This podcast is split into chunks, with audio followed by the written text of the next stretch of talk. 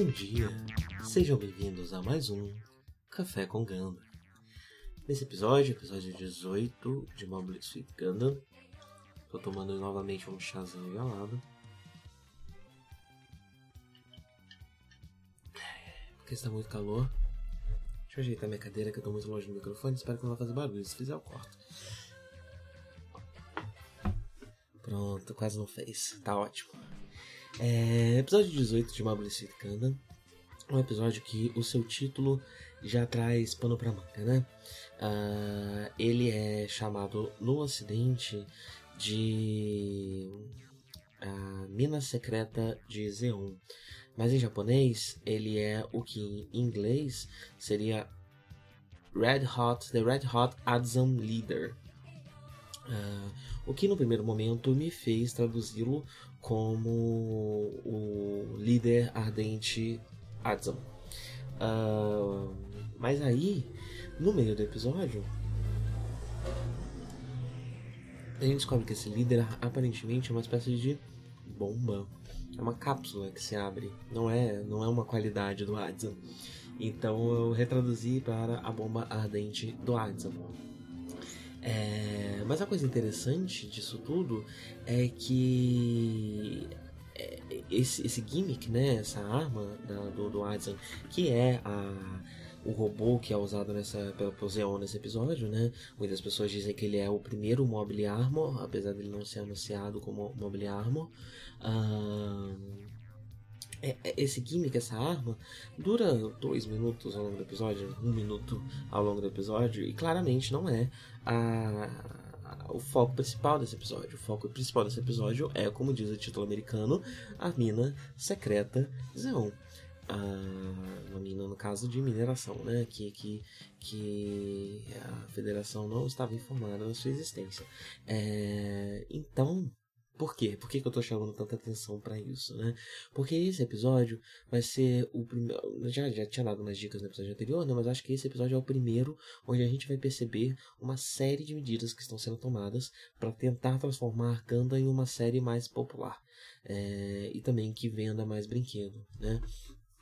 Uh, então você você é, chamar atenção para a arma do inimigo uh, no título do episódio né, é algo que te ajuda a vender brinquedos caso esse inimigo venha ter um brinquedo né, e que enquadra chegando num gênero uh, de Super Robo né, eles parecem mais com Super Robo e faz com que o público infantil estranhe um pouquinho menos é, o que está acontecendo nessa série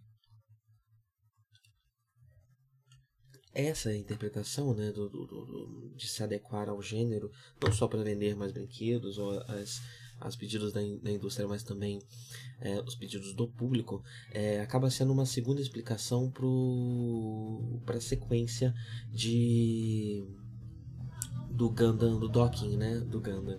É, de treinamento do Gundam se montando no espaço, né? Que eu comentei, no espaço não, no ar, que eu comentei no último episódio, que provavelmente serviria para vender algum brinquedo, né? Além disso, além de vender o brinquedo, ele também traz mais essa característica de transformação do Gundam, uh, que é uma característica de Super Robo, é, e, a, e também, né, acaba adequando a série mais ao que o, o público espera, que o público está acostumado, né? Então, você vai perceber que, a gente vai perceber ao longo desse episódio, que ele é sobre isso, no fim das contas, né? Uh, e o que está acontecendo nesse episódio, né? Cacilha, uma das AB, né, é, e, e, superiora imediata de Makuv, uh, que é quem está cuidando dessas minas que, que a federação está investigando, né. Inclusive, tem uma coisa que agora eu tô, tô na dúvida se eu entendi errado. Uh, eu não cheguei a dar uma pesquisada, talvez os próximos episódios me, me expliquem melhor. Mas eu fiquei com a impressão que na primeira aparição do Makuv, ele dava a entender que ele tinha algo que ele estava escondendo, inclusive de Zeon. É, e que esse algo talvez fossem essas minas. Uh, mas eu já não tenho tanta certeza, porque a, a, a, a a Cacilha, que é a, a, a superiora dele, vem, né? E. E. Meu Deus, tá difícil, pera aí rapidinho. É, vem para supervisionar a, a, as minas, né? Que vê o que está acontecendo. A não ser que a própria Cacilha também esteja escondendo, né? Porque o, o fala que ele está escondendo do Dozol, sabe?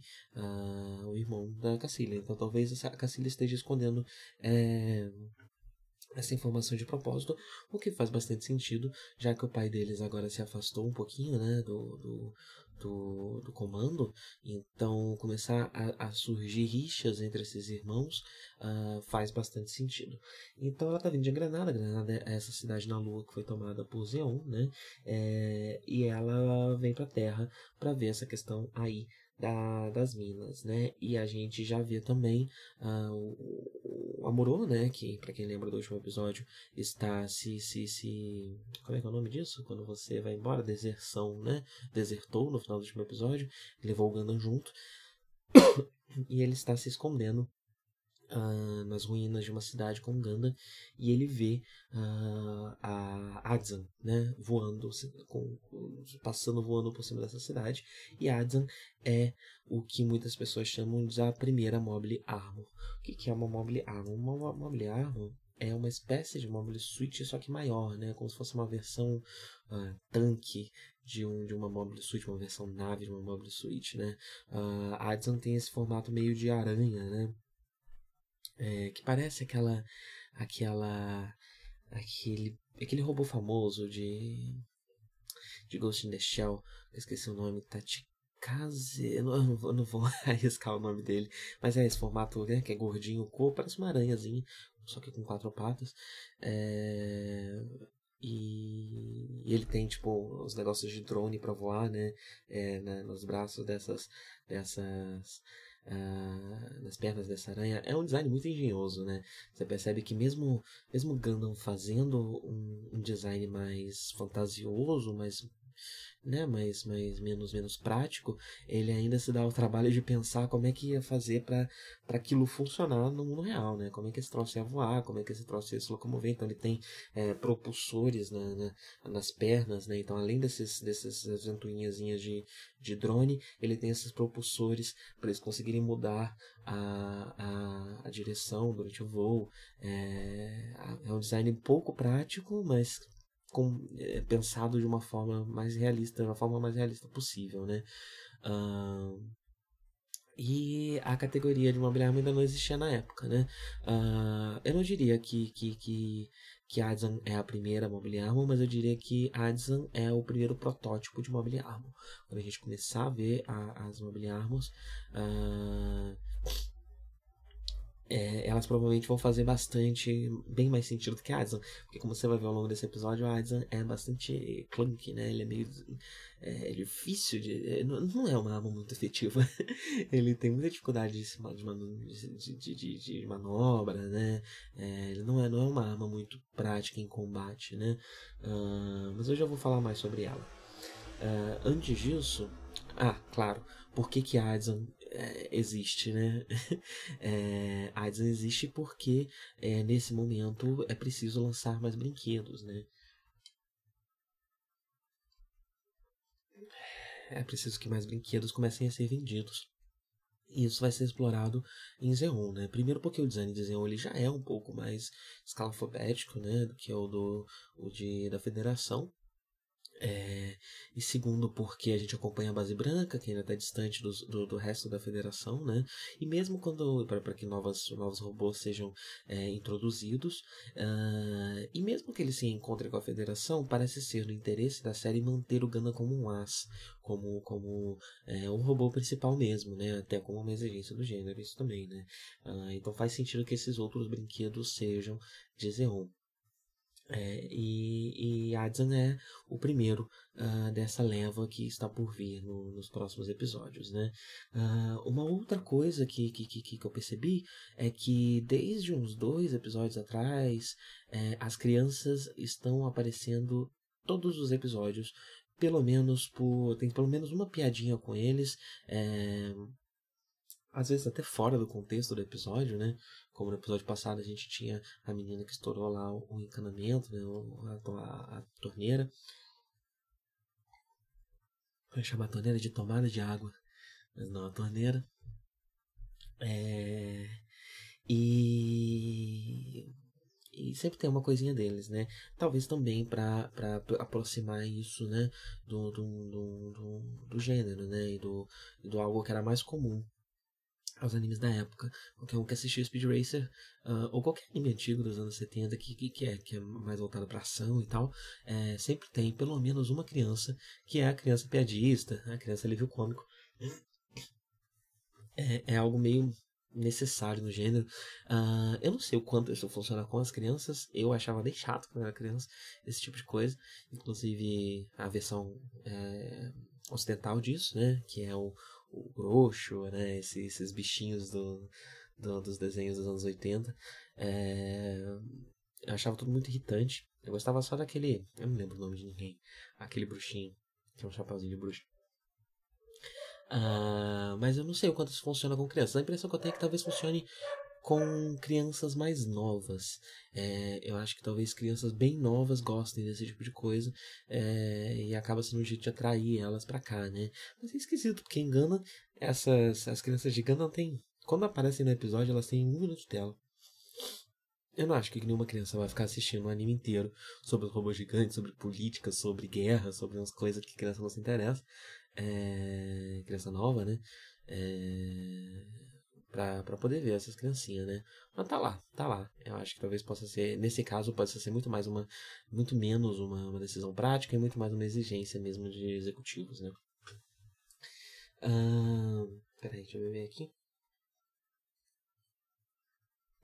Bem, na base branca todos estão discutindo o que, que eles vão fazer com o Amuro quando pegarem o Amuro porque na federação, é, isso também mostra, né, a gente já tinha comentado sobre isso, é, ao contrário de um Star Trek, que a federação ela é utópica, ela é até que muitas vezes bastante justa, né, e, e, e correta, e é tudo muito bacana, é, a Federação de Gama ela segue valores é, de guerra da nossa época, talvez até é, de antes da nossa época atual, né, da época da série.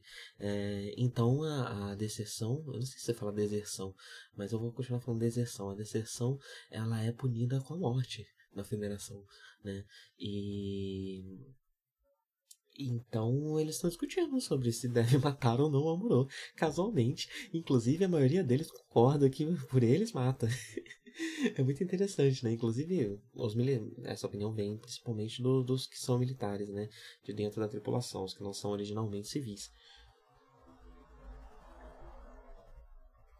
É, o Ryota fala que, olha, a gente não é, a gente pode se enquadrar no militar, mas a gente ainda não é uma nave totalmente dentro das regras militares. Então, não, a gente não vai matar o Amuro. Mas esse menino precisa de um corretivo, né? A Sailor fala, esse menino precisa de, de algo para corrigir essa postura dele, né? Essa postura mimada dele. É, eu acho interessante que ninguém bota isso também na conta do Bright, né? É, eu acho que muito da culpa dessa postura da Amuro é do Bright. Uh, mas eu gosto que a série, apesar de não tratar isso textualmente, né? E quem já me ouviu falando no, no Nudge ou no Gcast, a gente. Uh, o público ocidental está muito viciado em, em que tudo seja textual, tudo tem que ser falado, senão não existe, senão não acontece, né? Então eu não vou, eu não vou, eu não vou dizer que porque a série não falou isso, isso não é algo que está lá na série, porque ela tem todos os elementos para essa leitura, tanto que eu fiz essa leitura, e eu imagino que várias pessoas que assistirem a série pelo menos hoje em dia consigam fazer essa leitura. Eu acho que na época também fosse possível, né? Especialmente pessoas mais críticas ao militarismo e coisas do tipo possam fazer essa leitura também. Tudo está lá para que a leitura seja feita, né? De que o Bright de certa forma, culpado por essa postura do Amorô. Ah, mas o que? Vamos lá. Então ele, ele a, a, a, a, Frau ela fica em choque né, com essa ideia e resolve ir atrás do, do, do Amorô. Né? Uh, uma coisa que me ocorreu é que talvez a ideia de fugir com Gundam dessa vez é, tenha sido inspirada de certa forma no Kukurus Doan. Né? É, é algo que não vai estar por, lá para o público americano, ocidental, né? Mas o Cruz vivia sozinho na ilha com, os, com o, o Zaco dele, né? Então talvez o Amorô tenha pensado, poxa, eu também posso viver sozinho por aí com o meu banda, é, como um agente rogue, né? Como alguém desassociado de qualquer coisa. O Amorô ainda quer participar da guerra, ainda quer lutar, é, talvez por uma questão de ideais, talvez até por uma questão de, de, de ser isso que ele está fazendo, né? E, de, e dele gostar da satisfação, porque é algo que ele faz bem, né? É, ele ainda quer continuar lutando, não é como o Doan que foi para uma ilha viver em paz, mas ele pensou bem, esse robô aqui ele pode ser, ser um, uma extensão de mim, no fim das contas, né? e eu, eu, achei curioso, né? Por ser um episódio considerado, inclusive pelo próprio Tomino, como menor, como como algo que pode ser cortado por conta da qualidade de animação que é terrível, não acho que seja pelo roteiro, né? Suspeito que seja pela qualidade de animação mesmo. É, ele acaba sendo muito importante uh, nesse momento, né? Nessa decisão que o Amuro tomou.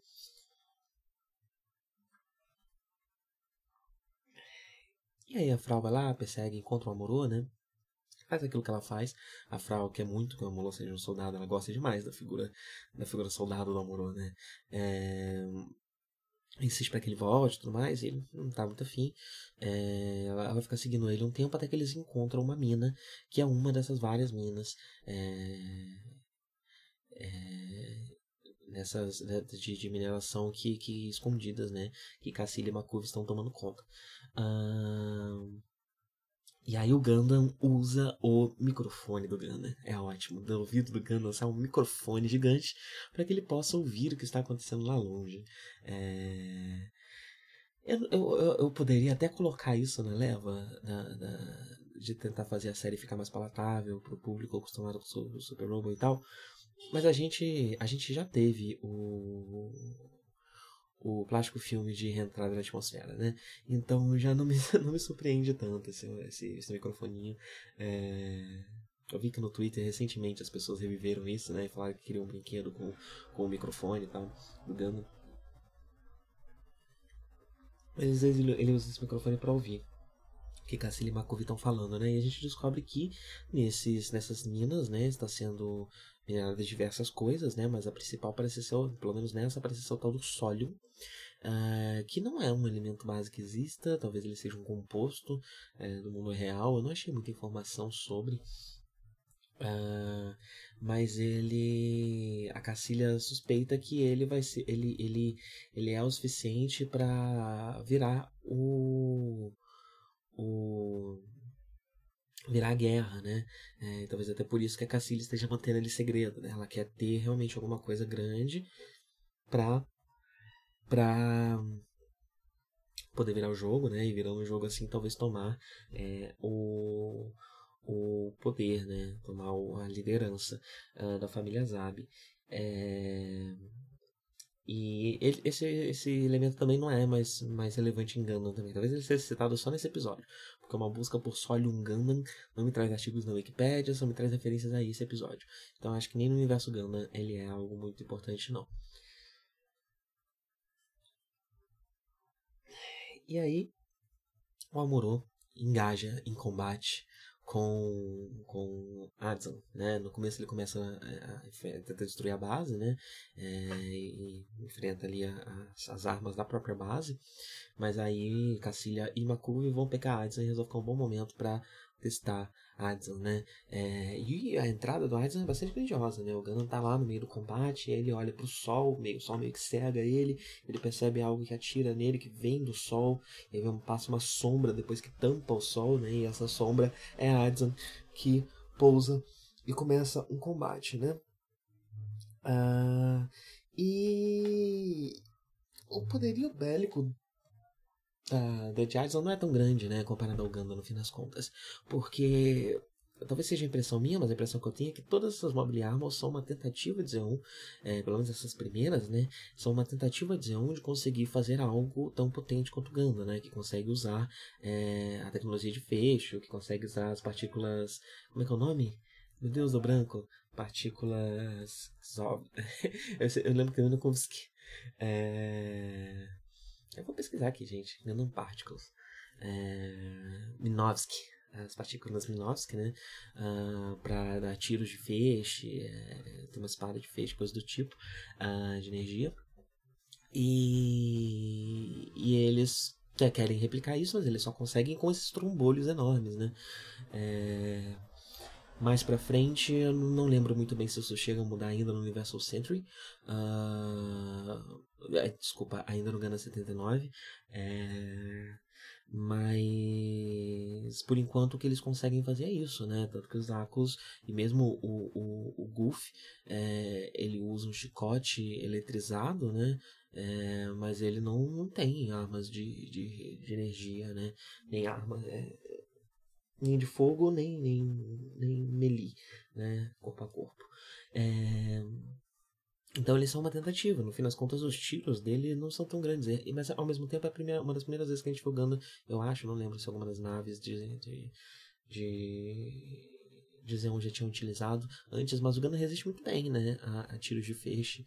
Uh, e eles ficam surpresos com isso e resolvem usar a tal bombardante do Aizen, uh, que é uma, uma cápsula né, que eles disparam. Essa cápsula se rompe e solta um pó um pó que gruda no Ganda inteiro. E aí em seguida eles atiram uma espécie de rede uh, e essa rede ela forma um campo de radiação magnética em forma do, do, do em volta do Ganda que ativa esse, esse pozinho em cima do Ganda e faz com que o Ganda, né, que a temperatura do Ganda suba terrivelmente, né? Ele sobreaquece de um jeito que ele fica paralisado e não consegue mais se mexer enquanto esse essa rede está em volta dele, né? Uh, porém o Macuve ou Cacilha, não sei quem estava comandando o tiro ali, né? É péssimo de mira e acaba acertando a própria rede. Eles fazem isso tudo e o Gana tá lá de novo e pode lutar de novo. É, e parte para cima do, do, do, do. E quando o Gana parte para cima do Aizen, não, não, tem condições pro Aizen, né? Porque o Gana tem o mesmo poderio bélico que ele, mas tem uma mobilidade muito maior, né? Então ele tenta fugir com os propulsores dele, mas o Gana só vai para cima e destrói o Aizen, né? É, derrota o Adza é, antes de. agora eu não lembro se o Adza chega a ser destruído no final do episódio ou se eles fogem com o Adza, mas a, ao perceber que estão perdendo, né, a Cacilha comanda que Makuv é, imploda a, a mina para que o, o, segredo deles não seja descoberto, é, nem pela Federação e nem por Zeon. Uh, e ah, e a Cacilha manda, né? A Cacilha manda essa, essa implosão, uh, ordena essa, essa implosão, mesmo com todos os soldados lá. Uma curva até fala, poxa, os soldados ainda estão lá. É, mas a Cacilha fala, não, vamos explodir mesmo assim, a gente não pode botar o nosso, é, nosso segredo em risco. Uh, e isso é interessante também, né, para fazer aquele contraponto que eu já estava falando com o Ural, com o Urambaral, é, que eu não lembro se está sobre a ordem do Dozzle, eu acho que está, é, mas para fazer essa, essa coisa entre o soldado honrado, né, e o, o, o soldado corrupto, é, essa, essa, essa Uh, numa palavra não vem na cabeça agora, é, mas é interessante a figura do soldado corrupto pra gente, pra gente até ter uma, uma visão mais é, mais malvada mesmo, né? mais vilanesca, uh, já que a humanidade, para que ela não se torne, a humanidade de Zeon não se torne o tema da série, né? até para cumprir também os requisitos do gênero. Né? Uh, o, o Tomi não vai deixar para fazer isso em Ideon. É, aqui ele ainda vai só botar pinceladas dessa uh, humanidade. É, e pinceladas essas que estão no final do episódio, né? Porque o Moro vai até a, a mina para descobre alguma coisa. O que ele descobre é que essa é só uma de várias. Essa ainda não é a mina que o Review estava atrás, então ele estava se achando muito vitorioso. Nossa, a federação inteira querendo destruir esse negócio, ia destruir sozinho. Uh, mas não, ele descobre que não destruiu nada. Tem várias outras. É... E aí ele segue em frente, vai embora, continua, continuamos com, com o Amuro Rogue aí, né? Mas quando ele tá saindo, ele encontra um soldado de Zeon caído, olhando pra foto, que provavelmente é a sua esposa, né? Machucado. E ele dá água para esse soldado, e ele dá um flare pro soldado também, avisando: olha, daqui a pouco deve passar alguma nave aí da Federação de Resgate, da Federação ou da de Zeon, porque a explosão foi muito grande, né? Chamou muita atenção. Então você usa esse flare para chamar atenção e eles virem te resgatar. É... E até que o soldado vira para ele e fala: Olha, não sei se você é o piloto daquele Ganda, se você falar eu vou achar muito esquisito, é... mas se você for, eu te recomendaria não ser tão, tão, tão mole com seus inimigos, né? Tão soft. Uh... é, com seus inimigos. Uh, e eu achei interessante essa empatia do Amuro, né? Porque ele, ele comprava demais a, a, a posição da federação, né? E agora que ele é, se frustrou com a federação, mesmo que por um motivo besta, por um motivo é, bastante infantil, é, ele tá vendo o outro lado, né? Eu acho que isso pode somar bastante ao personagem daqui para frente, uh, quando ele acabar de ter esses tantrons dele aí e realmente tomar uma posição, né? E não só ficar dando chilique. É... Mas, ao mesmo tempo, como eu sempre falo, né? É bom lembrar, e eu gosto que a série lembra que o Amuro é um menino de 14 anos. É... E trata ele como um menino de 14 anos e ele age como um menino de 14 anos. Então ele precisa amadurecer. E eu acho que tudo isso que está acontecendo faz parte desse processo de amadurecimento do personagem, que vai muito além da guerra, que vai muito além de tudo que está acontecendo, né? É... Essa questão da adolescência ser uma força tão grande que, que é maior do que até o fim do mundo, né? Do que, do que, do que essa situação. É que eles se encontram, essa grande guerra eles se encontram. É, a adolescência ainda é mais forte do que isso, ainda é mais importante para o Moro do que isso, e o desenvolvimento dele ainda é maior, até mesmo para a narrativa, uh, do que todas essas outras coisas, né? Uh, ao mesmo tempo que a narrativa não toma essa perspectiva, né? E a gente está o tempo todo vendo os outros críticos a essa postura do Amorô. Então a gente vê a adolescência por dentro e por fora. Uh, sem muito, no fim das contas, sem muito julgamento da própria série do que, que está certo e do que, que está errado.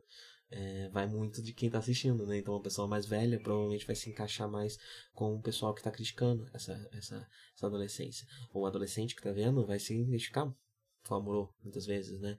É, como no fim das contas, por mais que muita gente xingue o Shinji, é, várias pessoas se identificam um pouco com ele, né? Pessoas mais depressivas e tudo mais. Uh, e é relevante aqui também, né? Eu acho que eu já falei isso anteriormente, mas o Amorô é uma criança tão difícil quanto o Shinji, né? É, e Evangelion passa muito por isso, né? E eu acho que nem é um demérito da série falar isso, é, não é desmerecer a série falar isso, mas muitas das coisas que são atribuídas a Evangelion são coisas que vêm do próprio gênero, uh, ou do gênero de, de mecha, né? Ou do gênero de Tokusatsu, que é outro que é, uh, especialmente é, Ultraman e afins, né? Que Evangelion bebe muito, né? E eu acho que não é demérito da série falar isso, porque o, o o, quem fez a série, né, tanto Hideakiano como provavelmente muitas pessoas envolvidas, é, estavam prestando uma homenagem de certa forma, né, é, e hoje em dia você ter, especialmente aqui no Ocidente, essa visão de que esse, esses elementos são elementos de Evangelho e não elementos que estão sendo homenageados por Evangelho, ah, quebra um pouco é, o propósito que eles tinham para a série. Não que, enfim, o propósito do autor seja muito importante ou coisa do tipo, mas aqui nesse caso é uma questão mesmo de mais conhecimento do gênero, mais conhecimento uh, da animação japonesa. É, e com um pouquinho mais dá para perceber que não, não é, um, um, é uma homenagem que Evangelion faz e não uma grande revolução, desconstrução, coisa do tipo. Na minha opinião, Evangelion desconstrói muito mais o gênero harem do que o gênero de robô gigante. É, mas esse, esse não é café com Evangelho, é café com Ganda. Então vamos encerrar por aqui. Ah, uma última coisa: é, depois do Adson derrotado, a Cacilha fala. É, para derrotar o Gando, vamos ter que liberar todos os protótipos que a gente tem, todas as suítes que a gente está trabalhando, vamos ter que usar todas elas para para poder tentar derrotá-lo, né? Dando assim, abrindo assim a porta dos brinquedos, dando assim carta branca para todo episódio agora ter um brinquedo novo. É... E é isso. É, o meu chazinho quase terminou já, porque chá gelado eu tomo mais rápido, né? Porque é, o quente a gente tem que dar uma. tem que beber de pouquinho para não queimar a língua. Gostoso. Acho que é isso. É, hoje eu estava um pouquinho mais elétrico do normal, né? Talvez eu tenha falado um pouco rápido demais. Peço perdão se, se eu estava muito acelerado para vocês nessa manhã. Até porque eu estou gravando um pouco mais tarde do que o normal, já é até meio-dia, já, já é hora do almoço aqui. Então eu já estou num, num ritmo um pouco mais acelerado é, do que o normal. E, mas enfim, tenham um bom dia e até a próxima. 振り向かないで 宇宙の彼方に輝く星はアムロお前の生まれたふるさとだ。覚えているかい？少年の日のことを暖かいぬくもりの中で目覚めた朝をアムロ。子は涙を見せぬもの見せぬものただ明日へと明日へと。永遠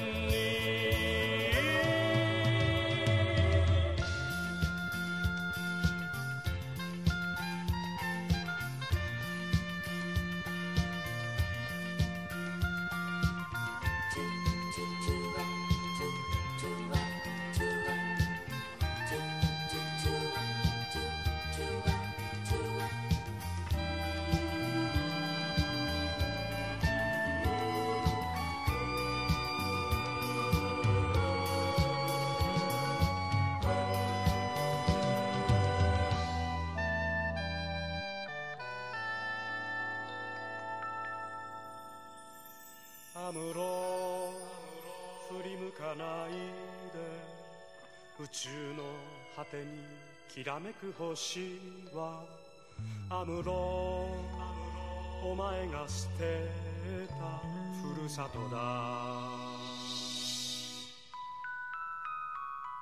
忘れはしない少年の日の誓いを青春をかけ守り抜けこの幸せを。